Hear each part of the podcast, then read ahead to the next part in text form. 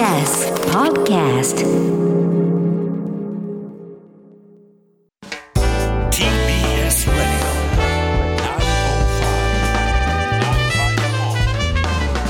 905-954知動かす TBS ラジセッション女性議員のハラスメント相談センター。全国で初設置女性議員に対するハラスメントの相談センターが全国で初めて設置されました大学の研究者や弁護士の有志らが4月に行われる統一地方選挙に向けて期間限定で立ち上げたものです女性は有権者や同僚からのハラスメントをより受けやすい傾向にあり、政治参画のハードルとなっていますが、公的な相談窓口はありませんでした。今回設置されたセンターでは、オンラインで相談員がヒアリングを行い、先輩議員につなげるなどの支援を行うこととなります。はい、ということで、はいえーここでそうですね。それでは、あの先ほどの女性議員のハラスメント相談センターのニュースで、えー今日会見を行った、えー女性議員のハラスメント相談センター代表の浜田真理さんと田村真奈さんにお話を伺います。はい、あ浜田さん、田村さん、よろしくお願いします。よろしくお願いします。よろしくお願いしおます。願いいたします。はい。まあ、早速なんですけども、あの、そもそもあれなんですか、その政治家、あで政治家はですね、女性のの議員というのは、その男性よりもよりハラスメントを受け受けやすいような状況に今あるということになるんでしょうか？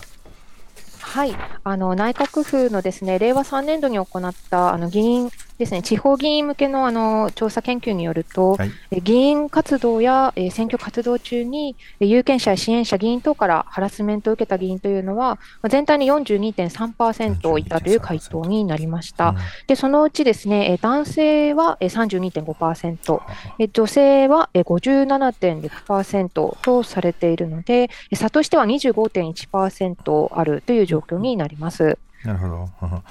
これはあの数の問題なんですかそもそも女性議員の方が少ないということから来るところが多いのか、それともやはりその、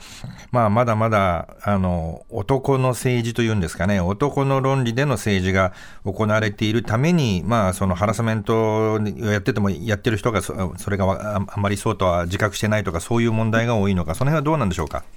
そうですね、今おっしゃったようなあの2つの要因というのは大きく関わっているかなとは思います。はいでやはりあの国会もあの9割あのが、まあ、男性ですけれども、は地方議会もですねあの本当に、えーゼロ議会、女性ゼロ議会もかなり多いですし、うん。まあ、そういった中で女性が例えば1人だけその議会の中にいるとなると、やはりあのハラスメントを受けやすくなる、まあ、そもそもですねあの異物として扱われやすくなるというところから、うん。まあ、こういった問題が余りやすくなってくる構造がまだまだ地方議会には多いのかなと思っています。具体的には、そのどんな被害が報告されているんですか？はい、そうですね。あの、私はこれまでに、あの、ハラスメント被害の調査というのを、あの、いろいろと行ってきたんですけれども、あの、今の、まあ、選挙近くなっているので、この選挙時期にですね、よく聞くのは、まず街頭演説中での被害です。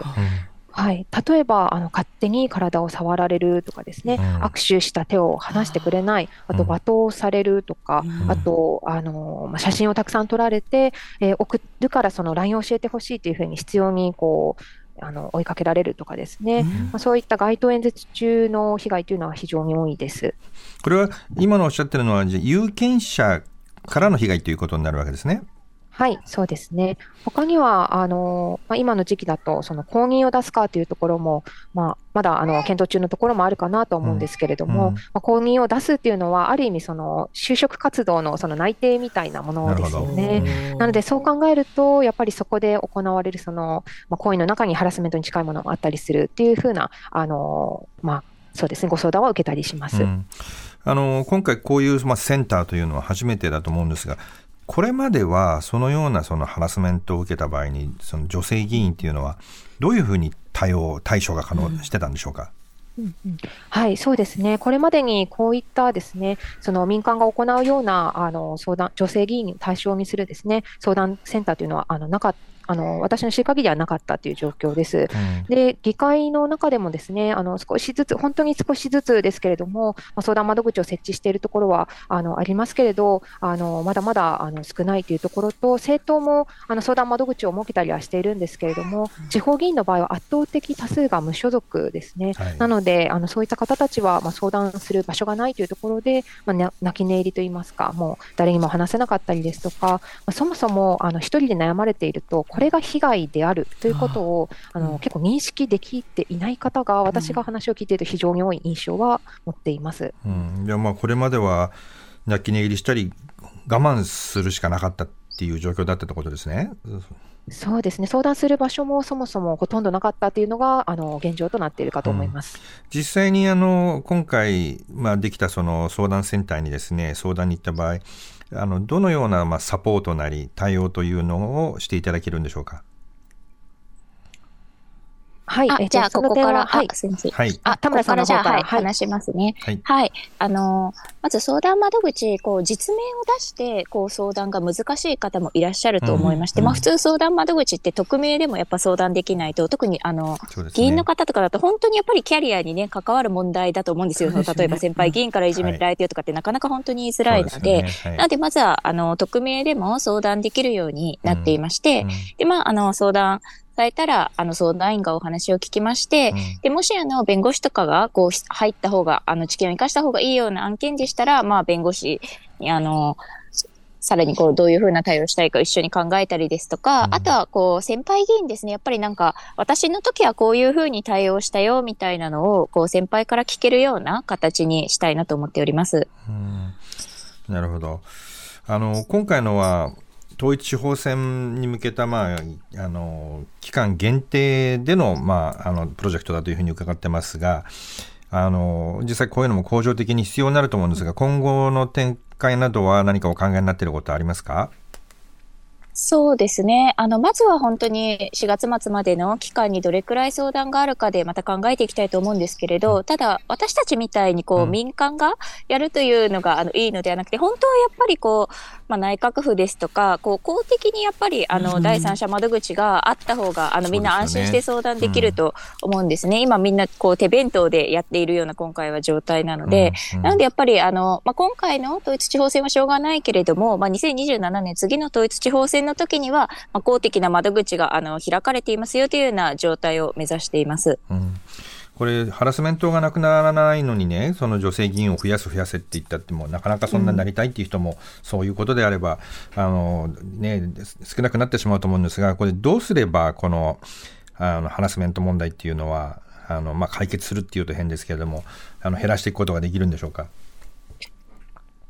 そうですね。まずは、あの今、田村さんがおっしゃったようにですね、あの、しっかりとした、その、対応できる場所が、その、あるということが、その、安心感につながるというふうに思っています。まあ、企業と、あの、比べてもですね、やはり議会の中では、その、今は企業では、あの、パワハラの防止措置が義務化されたりですとか、相談窓口の設置っていうのはもう当たり前かなと思うんですけれども、まあそういったものが、まあ、ないというところで、うんあの、本当に、そうですね、そこができることが、まず、あの、仕組みとして作ることっていうところが、あの、非常に解決のためには重要かなと考えています。なるほど。今日の会見ではどのようなことを訴えられたんですかはい。えどちらでも。はい、あはい、そうですね。あの、今回の会見では、そもそもその女性議員が、あの、こういったハラスメントをどれくらい受けているのかという現状だったりですとか、あと、あの、田村さんが今お伝えしたような、こういったハラスメントの、その、まあ、相談があったときにどのように対応するのかというような話、あとは、あの、私たちのその団体のアドバイザーとして入っていただいている三浦真理先生の方からですね、あの、海外での取り組みだったりですとか、まあ、そこから比較したその日本のそもそもそのハラスメントを防止するその法律がないという問題提起だったりですとか、そういったお話を、はい、していただきました。なるほど。わかりました。はい、どうもありがとうございました。はい、ありがとうございまあした。りがとうございました。ありがとうございました。はい、えーここで相談窓口の連絡先なんですけれども、女性議員のハラスメント相談センターのサイトの方にお問い合わせフォームがありますので、皆さんご確認ください。はい。えー女性議員のハラスメント相談センターの代表浜田真理さんと、えー田村真奈さんでした。TBS Radio 発信型ニュースプロジェクト。セッション